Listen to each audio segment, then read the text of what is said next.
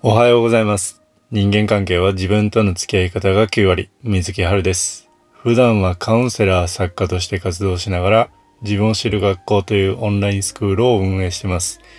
今回の配信の提供は、今日は何の日イラストレーターのベアさんです。ベアさんありがとうございます。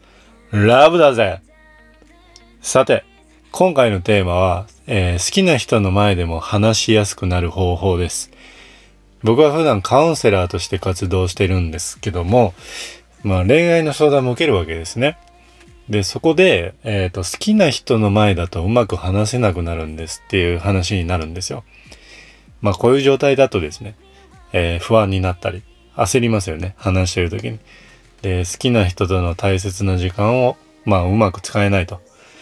あとはまあ自分に自信を持って向き合えないっていうのはあるわけですよ。これはまずいですね。うん。変えたい。変えたいわけです。変えたいから、やっぱりですね、えー解決策を考えて乗り越えていきたい。そういうふうに思うと思うんですけどね。まあちょっとですね、焦らず考えていただきたいんですけど、やっぱり何が、えー好きな人の前だと自分はうまく話せないのか。自分をうまく話せなくしているのは何なんだろうって考えるのが大事なんですね。この問題のですね、原因を捉えないと、えー対策、解決策を考えられないからなんです。やっぱりですね、あの問題が起こるには原因があって、その原因を解決しないと、えー問題がクリアできないわけですよ。なので、えーここで掘り下げていきたいんですけど、えー好きな人の前だとうまく話せないっていうのは、わざとやってないわけですよね。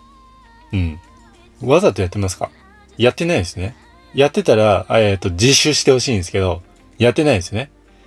うん、ついなぜかそうなっちゃうんですよ。うん、ついなぜかそうなっちゃう。えっ、と、だってね、あと1分後にですよ、えー、うまく話せなくなろうってならないですよね。うんあと1分間、あと1分間、好きな人が前にいて、あと1分間、えーうまく話せないようにしようってならないわけですよ。この前、あの、逃走中ってやってたんですけど、あと60秒みたいなならないわけですよ。うん。そんな風にはね。だから、えっ、と、無意識でそうなっちゃうと。で無意識は何からできるかっていうのをたびたび言ってるんですけど、何からできると思いますか？無意識はですね、過去の経験、習慣からできるんですよ。うん。これ、あの、心理学で、えっ、と、プロジェクションバイアスって言うんですけど、えっ、と、プロジェクターってありますよね。そこに、えっ、と、こう、映像を映し出すと、えっ、と、スクリーンに、えーこの映像がパーンと出るわけです。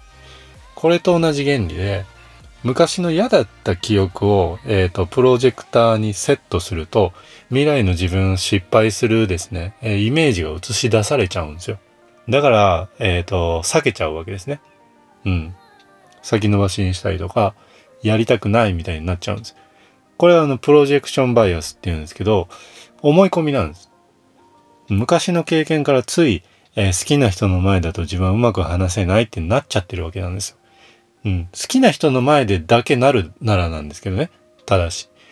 えーもしかしたら、えっ、と、コミュニケーション、人とのコミュニケーションで、よく見られたいとか、嫌われたくないなっていうのが、えっ、と、強かった場合は、その特に好きな人の前だけに限らないかもしれないです。うん。で、それがやっぱり好きな人の前だと色濃く出てしまう。そういう場合もあるんですよ。だからまあ人によって違うんですけど、えっ、と、確実に言えるのは、何かしら、えー過去の経験や習慣が影響してるわけですね。それが無意識的に発動しちゃうわけなんです。だからですね、まあそういう好きな人の前だとうまく話せないですっていうパターンが生まれちゃうわけですね。このパターンを、えっ、と、まず掴むって大事なんですよ。でですよ、そういう原因が分かったと。で、次が解決策なんですけど、好きな人の前だとうまく話せないっていう風になるのは思い込みだから、思い込まないようにしよう。こうなりがちなんですけど、これ無理なんですね。えっと、人の脳っていうのは、〇〇しないようにするって、こう、禁止、ね、こう、禁止するみたいにやっても、やりたくなっちゃうんですよ。選択肢が、えっ、と、それしかないからなんです。この理由っていうのはね。例えば、その、テーブルの上にね、えー麦茶しかないと。うん、麦茶しかないから、え麦茶飲まないようにしようってなるわけですよ。でも、喉乾いてきた。じゃあ、え麦茶飲もうってなっちゃうんですよ。だから大事なのはですね、えっ、ー、と、もう一個、えっ、ー、と、コップに、あの、新しい何かを注いで、それをテーブルの上に持ってこないとダメなんです。まあ、簡単に言うと、選択肢をもう一つ設けるってことなんですね。で、今回選択肢として用意した方がいいのは、人対人で接するっていうことですね。うん。好きな人にどう接しようかじゃなくて、えっと、人対人で接するようにしようっていう、こういう選択肢を用意してあげるんですよ。こうするとどうなるかっていうと、相手の好きなことって何だろうな。嫌いなことって何だろうな。